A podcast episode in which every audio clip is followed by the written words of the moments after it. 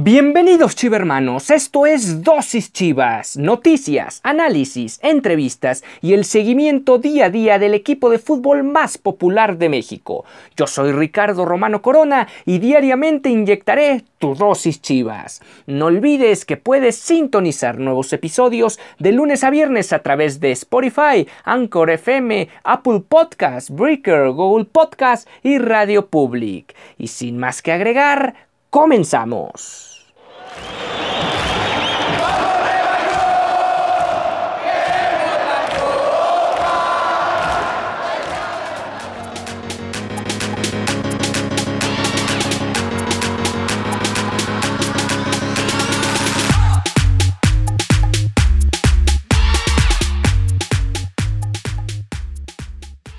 Buen día, arrancamos Dosis Chivas, el espacio deportivo del equipo más popular de México. El Guadalajara el día de ayer, miércoles 3 de marzo, empató en la corregidora 2 por 2, un partido donde circunstancialmente anotan prácticamente, podríamos decir, ambos goles, sobre todo el segundo, en una doble jugada en un tiro de esquina, consiguen el empate en urgencia y con esto rescatan, como fue contra el Necaxa, un empate, un punto más que puede ser al final la diferencia entre entrar o no al repechaje. Yo soy Ricardo Romano Corona y esta es la emisión de jueves 4 de marzo. Vamos a hacer el resumen y el análisis del partido frente a los gallos. Pero antes de comenzar los invito a que se registren en instabet.mx, realicen su primer depósito y eh, anoten mi código promocional dosis chivas con el cual podrán ganar 500 pesos adicionales y poder apostar en cualquier evento deportivo.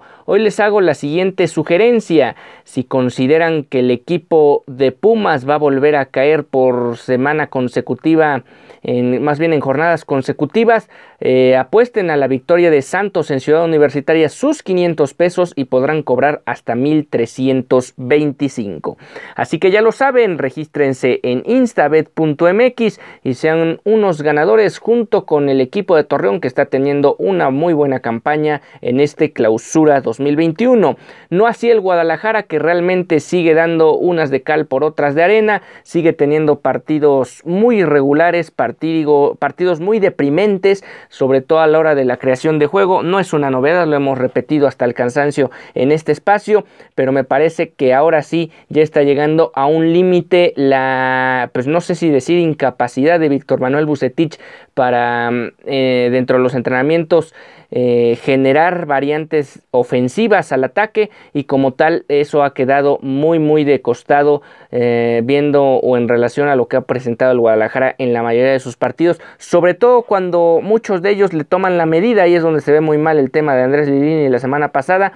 y es que mientras tú tengas tus líneas, sobre todo tu línea defensiva y tu, y tu medio campo replegado, no le des espacios a los volantes ofensivos de Chivas, se vuelve más que complicado para el cuadro de Víctor Manuel Bucetich generar alguna de peligro. El primer gol es una situación donde Alexis Vega tiene la virtud de llevarse dos hombres por el costado derecho, mandar una diagonal un poco complicada para Macías. También otra virtud es el remate de Macías que conociendo, teniendo dibujada la portería en su mente y además eh, reconociendo tener la marca pegajosa encima, logra eh, sacar el recurso del taquito y con eso lograr vencer al portero los gallos. El segundo gol auténticamente también es un tanto una virtud de, primero del pollo briseño que logra contactar el esférico en una primera instancia, le queda Ponce que simple y sencillamente eh, desvía el balón hacia el fondo de las redes y con eso Chivas empataba el partido de forma agónica, como ya les mencionaba, una calca de lo que fue el partido frente a los rayos del Necaxa. Pero antes de ir más a detalle con respecto a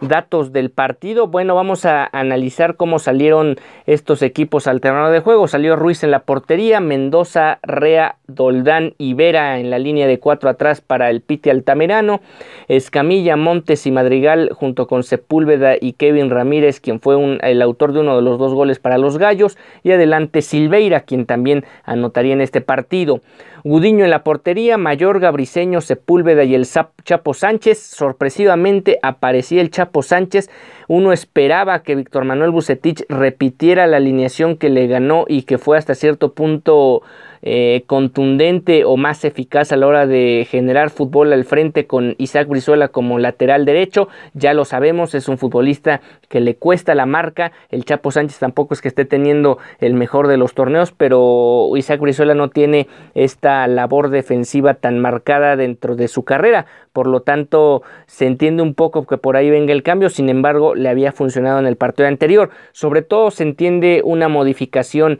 en el,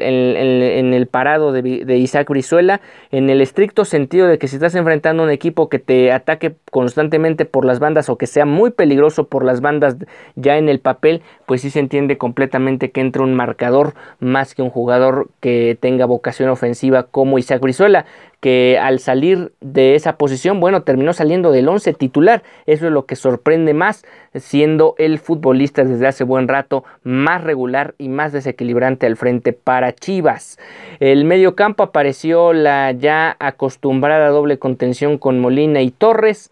por el costado izquierda Vega, en el medio centro Angulo y por el costado derecho Antuna, el delantero titular y que volvió a mojar por sexto partido en el torneo es JJ Macías, quien ya lo decíamos tuvo el brillante recurso de resolver una jugada apretada ahí ya en los linderos del área chica. Bueno, así se pararon estos dos equipos para el arranque de la primera mitad. Eh, un partido que inició un tanto trabado en el medio campo, hubo pocas oportunidades de gol en los primeros minutos, eh, algún, fuera de algún fuera de juego, faltas en el medio terreno y hasta el minuto 6 un remate de izquierda de Kevin Ramírez quien pasó muy lejos de la portería, muy lejos de la portería de Gudiño, un tibio, una tibia llegada del cuadro queretano otro fuera de juego, hubo dos fueras de juego en contra de Chivas en, el inicio del partido, uno se lo marcaron a JJ Macías, quien ya había resuelto la jugada y había anotado hipotéticamente el gol, sin embargo la jugada fue invalidada al 8.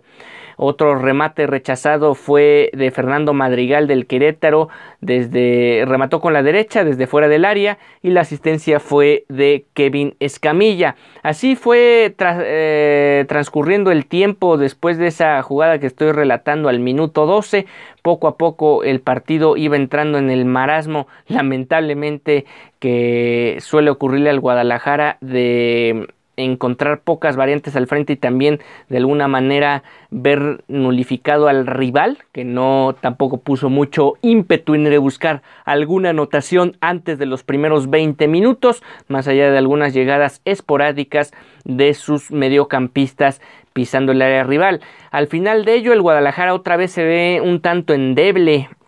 en la zona defensiva y para muestra de ello vino eh, la jugada del gol para el equipo de, de, Querétaro, esto en específico hasta el minuto 38, que de alguna manera rompe el marasmo en el que había entrado el partido, había corners, había algunas llegadas eh, que escaseaban por parte de ambos equipos y además llegadas que no eran tan, tan contundentes o con mucho peligro en contra del arco rival, hasta que vino la jugada del gol al 38, una jugada donde Alejandro Mayorga tiene un partido deficiente esta noche en Querétaro. Eh, trata de despejar un balón, no atina precisamente al esférico, el balón le queda eh, ahí a su, a, su adversario, estamos hablando de Kevin Ramírez, quien trataba de hacerse un hueco para disparar, no encuentra esa dicha situación, toca la pelota hacia atrás y se encuentra Hugo Silveira de primera, le, pega con parte interna, abajo cruzado, la pelota pega en el poste, imposible para Raúl Gudiño y termina colándose al fondo de la portería. Eran posterior a ello los minutos más complicados para el Guadalajara, sin embargo, como ya había anticipado en los primeros minutos de esta emisión, aparece una brillante jugada de Alexis Vega que se quita dos defensores eh, por el costado derecho, él había estado regular jugando por el otro costado, se tira a esa banda después de una transición de Chivas yendo hacia los dos costados buscando alguna jugada en profundidad, sin embargo no lo consiguen hasta que aparece Alexis Vega, eh, agarra la, pelota, desequilibra a sus dos, eh, a los dos adversarios que tenía enfrente, logra, alcanza a barrerse y lograr centrar el balón ya prácticamente en la línea final, la pelota la anticipa JJ Macías con ese olfato goleador que tiene todo buen delantero y le gana la posición a los defensas centrales del Querétaro. Y con esto Chivas de taquito, incluso con un mm, desvío de por medio que evita la tajada de Ruiz o que más o menos complica la tajada de Ruiz, termina el Guadalajara ya en tiempo de compensación empatando el duelo. Y con esto nos íbamos al descanso en la corregidora un estadio que si no fuera por el tema de la pandemia, como lo repetí ayer, seguramente hubiera estado a reventar de playeras rojiblancas. Para el inicio de la segunda mitad parece que Bucetich entendió que el planteamiento sin Isaac Brizuela es, eh, fue erróneo y antes de que comenzara la parte complementaria, Brizuela tomó parte del partido, sustituyendo nada más y nada menos que a Jesús Molina. En principio parecía una apuesta ofensiva y atractiva para el equipo de Chivas. Al final el cambio no le termina resultando a Víctor Manuel Bucetich porque los primeros 15-20 minutos de la segunda mitad el Guadalajara se ve asediado en su portería. Mucho, en, mucho se debe a que las Chivas pierden a su doble contención. Sale el capitán del equipo, se queda Alan Torres solo en el medio campo y como tal se ve incapaz o imposible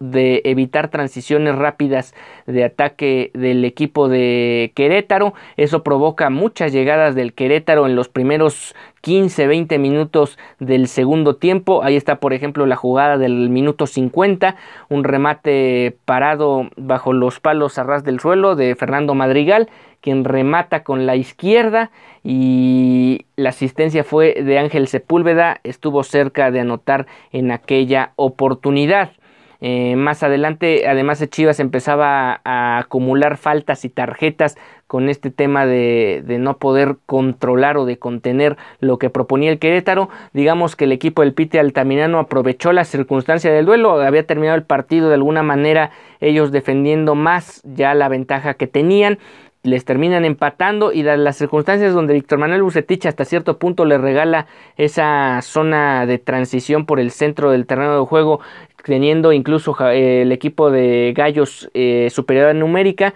pues lo aprovechan a las mil maravillas y por ahí eh, fue que el equipo de Querétaro tuvo sus mejores chances. Otra más fue al 61, un remate de cabeza de Martín Rea, el defensor central de los Gallos. La pelota pasa ligeramente desviada, el centro había sido de Eric Vera. Y así, así transcurrieron los primeros 25 minutos, hasta que, eh, perdón, los primeros 20 minutos hasta que vinieron dos más de Chivas. Entró el chino Huerta por Alexis Vega y entró Fernando Beltrán por Jesús Angulo. En el segundo cambio en específico, eh, Bucetich rectifica lo que había realizado con el ingreso de Isaac Brizuela, que de momento había entrado por el costado derecho y otra vez volvieron a tirar a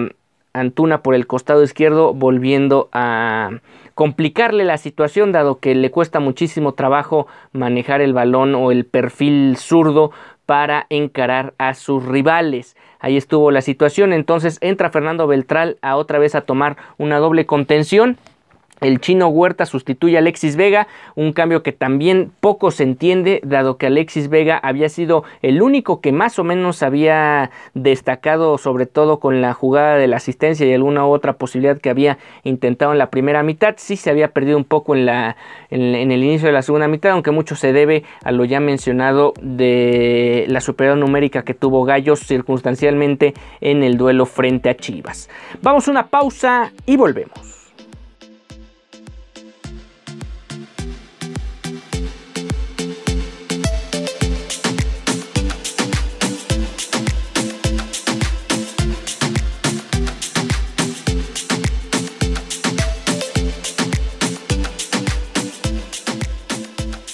Ya que nosotros al ver un juego nos gusta ponerle un poco de picante al partido. Nos mandamos en esto del mundo de las apuestas con Instabet, en la cual tú al igual que tu equipo pueden ganar registrando y realizando tu primer depósito en instabet.mx y al hacer uso de mi código promocional dosis chivas vas a recibir 500 pesos adicionales para poder apostar en cualquier evento. Desde la Liga MX hasta cualquier enfrentamiento deportivo tú puedes ser el ganador. No lo olvides y apuesta en instabet.mx.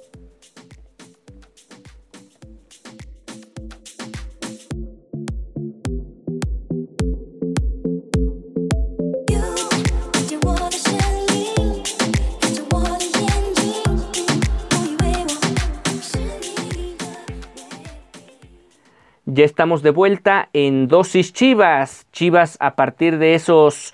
desde eh, ese minuto 65 en adelante podríamos hablar de 10 minutos. El equipo se ve más o menos con mayor posesión del esférico, se ve con posesiones más largas precisamente para evitar que Querétaro los volviera a agarrar mal parados como estaba aconteciendo en el arranque de la segunda mitad. Viene el contrajuste de Víctor Manuel Bucetich. Parece que el equipo eh, puede en cuestión de minutos volver a engancharse y recordar lo que había hecho en el partido anterior frente a Pumas, teniendo oportunidades eh, interesantes de gol. Además, ya con un fondo físico disminuido por parte de varios de los futbolistas del adversario. Sin embargo, al 75 viene la jugada que es una auténtica calamidad. Primero porque uno no entiende cómo un entrenador con la experiencia y, e incluido el cuerpo técnico de Víctor Manuel Bucetich hacen un cambio en, un, en, un, en pleno, o más bien previó una pelota parada a favor del Querétaro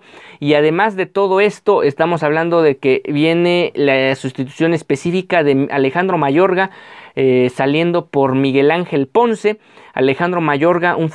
un futbolista espigado que a lo mejor no será de lo mejor en juego aéreo, pero por lo menos esa altura te ayuda a competir en ese rubro. Entra Miguel Ángel Ponce,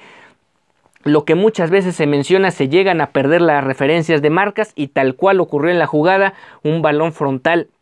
que para empezar no hay un futbolista de Chivas capaz de ir a cortar antes de que llegue a la humanidad de los adversarios. Y ahí es donde aprovecha Kevin Ramírez la desatención también ahí particular del pollo briseño que hace una marca deficiente sobre su persona y con un cabezazo logra cruzar y clarear a Raúl Gudiño que de paso estaba mal colocado en el área estaba un poquito, tal vez dos, tres pasos adelantado, probablemente más atrás hubiera podido hasta contener de manera eh, hasta fácil el, esférico en, sus manos o por lo menos desviarlo con seguridad. Sin embargo, no era así, caía el segundo gol del Querétaro y parecía que el Guadalajara se iba a llevar su segunda derrota, eh, perdón, una derrota más en, el en la temporada. Inmediatamente después del gol de Gallos, Víctor Manuel Bucetich vuelve a reaccionar a lo que acontece en el terreno de juego. Entra el Chicote Calderón que reaparece después de temas de COVID. Sale el Chapo Sánchez y ahora sí, en los últimos 13 minutos más el tiempo de compensación, Víctor Manuel Bucetich decide jugar tal cual había estado presentando la alineación, más allá de que ya había salido Alexis Vega y Jesús Molina en específico con el tema de Uriel Antuna y de Isaac Brizuela, pone a Brizuela como lateral por derecha, Antuna como regresa a su posición como volante por derecha, eh, se tira por el costado izquierdo como volante ofensivo, como extremo ofensivo el Chicote Calderón. Eh, que unos minutos después de estar en el terreno de juego se lleva una tarjeta amarilla después de un intento de conato de bronca al 79 con Omar Mendoza. Hubo intercambio de jalones y de empujones, lo cual le costó a ambos la tarjeta amarilla. Querétaro con, la, con, el marcador a favor hizo dos cambios el Piti Altamirano, entró Francisco da Costa y entró José Gurrola para que los autores de los goles dejaran el terreno de juego. Hablamos de Hugo Silveira y Kevin Ramírez. Y Querétaro, algo muy similar a lo que vivió Chivas el domingo pasado, transcurrían los minutos, no se veía peligro alguno en la portería de, de Ruiz Bucetich se quejaba amargamente o constantemente con el cuarto oficial con el tema del tiempo y sí de alguna manera estaba en el manejo del tiempo el equipo del Querétaro pero al final era más una incapacidad del Guadalajara para buscar ofender al, al rival y hacerle daño. Chivas se fue llenando de tarjetas, se ve que privaba la desesperación en el equipo, Alan Torres ya había sido amonestado por una falta imprudente en el segundo tercio del terreno, lo mismo que Isaac Brizuela, este último cortando una jugada peligrosa donde se apuntaba un contragolpe con olor a peligro en contra de la portería de Rol Gudiño, corta la jugada y se lleva también tarjeta amarilla. Y pasaban los minutos, llega el tiempo de compensación, Chivas no encontraba las formas, no encontraba las variantes, lo típico, no encuentran jugadas a la hora de que se les encierran los rivales y trataban en, en alguna, un chispazo individual, en alguna jugada balón parado, tratar de hacer daño. En el 91 viene amonestado Miguel Ángel Ponce por otra falta fuerte sobre el terreno de juego sobre un futbolista, en este caso fue Javier Ibarra. Y bueno, el Guadalajara a empujones, a los tumbos consigue un tiro de esquina al 94 Viene el centro eh, por el costado derecho. Antonio Briseño le gana más allá de, del, más bien alrededor del manchón penal, un poco más allá, tirándole hacia segundo poste. Le gana hacia su adversario el, el cabezazo. Logra recentrar el balón, no, no trata de cabecear directo a portería, logra cabecear el balón para ver si encuentra una segunda jugada y efectivamente el balón le cae casi casi si hubiera alzado las manos Ponce hubiera podido agarrar la, pelota sin necesidad de moverse, le cae directo a su cabecita, gira el, gira el cuello e impacta el balón y lo termina incrustando al fondo de las redes. Con esto el Guadalajara en la última, literal, en la última jugada del partido sacaba el punto y con esto evita una derrota que hubiera sido muy amarga y hubiera metido mucha presión para Víctor Manuel Bustetich de cara al partido del sábado allá en Mazatlán, porque hay que recordar que después del duelo en el Kraken, el equipo de Chivas jugará el clásico frente al América en el Akron. Por lo tanto, Víctor Manuel Bucetich lo que menos ha de querer en estos momentos es entrar en una mala racha de cara al clásico nacional. Y bueno, pues así terminó este partido. Chivas sigue dejando dudas, sigue teniendo un rendimiento muy pobre a la hora de ofender y sobre todo en situaciones circunstanciales como perdón, ir perdiendo el partido o ir perdiendo los partidos y que los rivales se organicen atrás o por lo menos se amonten atrás como fue en la jornada 2 frente al Toluca que realmente no estaba defendiendo bien pero con muchos hombres le estaba haciendo sombra a los ofensivos del Guadalajara bueno con situaciones mínimas, el equipo de, Chivas se ha visto en muchas dificultades para encontrar eh, anotaciones o encontrar por lo menos jugadas de peligro. Aún así, Chivas sigue siendo de los equipos que más anota goles y aquí en lo particular destacar lo de JJ Macías que llega a seis anotaciones en el torneo y sigue prácticamente en cada uno de los partidos que ha podido disputar anotando gol. Solo se ha perdido dos de los nueve partidos y ha anotado seis goles. Estamos hablando que ha anotado en seis de siete encuentros considerando incluso que no ha jugado todos los minutos. Pues ahí está Ahí está el tema de, Chivas que, que, no se encuentra, no, no, tiene el funcionamiento adecuado y le está costando enormidades encontrar la portería rival, sobre todo cuando va perdiendo el partido. Y otro equipo de Chivas que le está pasando también muy mal es el equipo de, de la sub-20. Habíamos comentado el semestre anterior que eran los equipos más importantes de la categoría. Realmente las bajas que ha sufrido este equipo y futbolistas que han emigrado al tapatío, que han ascendido, digamos, a otra división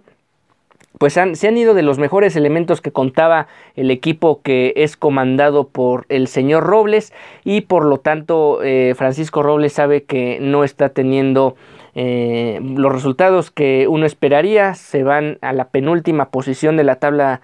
general con seis unidades, volvieron a perder en este partido por la mínima y por lo tanto el equipo de Robles pues sigue sin levantar cabeza en la categoría sub-20, un partido complicado también allá en Querétaro, este se juega en las instalaciones del club y veremos qué acontece con este equipo yo creo que podemos tomarlo como un torneo de transición a ver si los nuevos futbolistas que llegaron de la sub-17 terminan mejor arropados y terminan dándole un volumen de juego más importante a la escuadra que dirige Francisco Robles. Y ya para cerrar el día de hoy vamos a hablar un poco sobre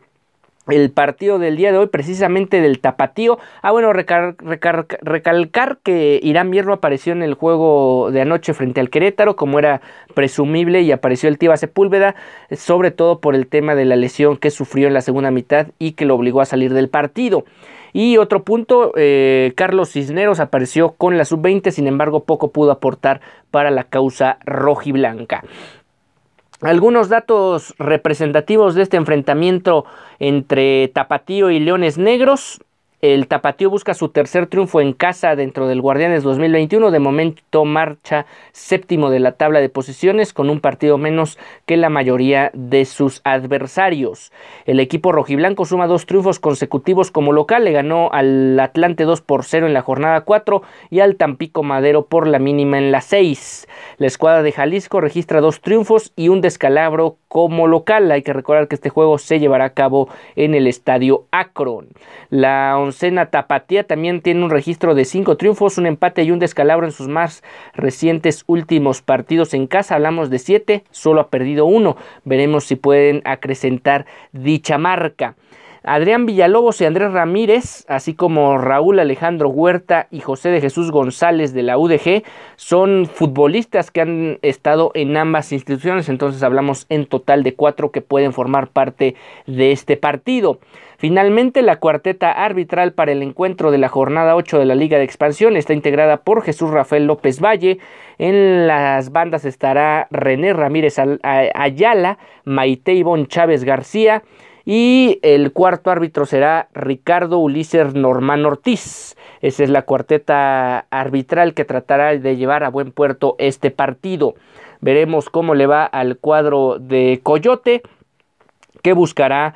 regresar a, los primeros puestos, a los primeros planos de la Liga de Expansión y confirmar que este equipo está trabajando muy bien y que de alguna manera aquí es donde tiene que echar el ojo tanto Ricardo Peláez como el cuerpo técnico de Chivas. No sé si para este torneo, pero sí para el siguiente, ver qué nuevos valores tiene el Guadalajara y aprovecharlos y tratar de dinamitarlos al máximo ya en primera división. Con esto estamos llegando al final de esta emisión de Dosis Chivas. Nos encontramos el día de mañana con más para todos ustedes. Eh, recuerden, nos pueden sintonizar a través de las plataformas de Spotify, Anchor FM, Google Podcast, Apple Podcast, Overcast y Radio Public. Yo soy Ricardo Romano Corona y mañana les traeré la previa de la visita, la primera visita en la historia de Chivas al Kraken.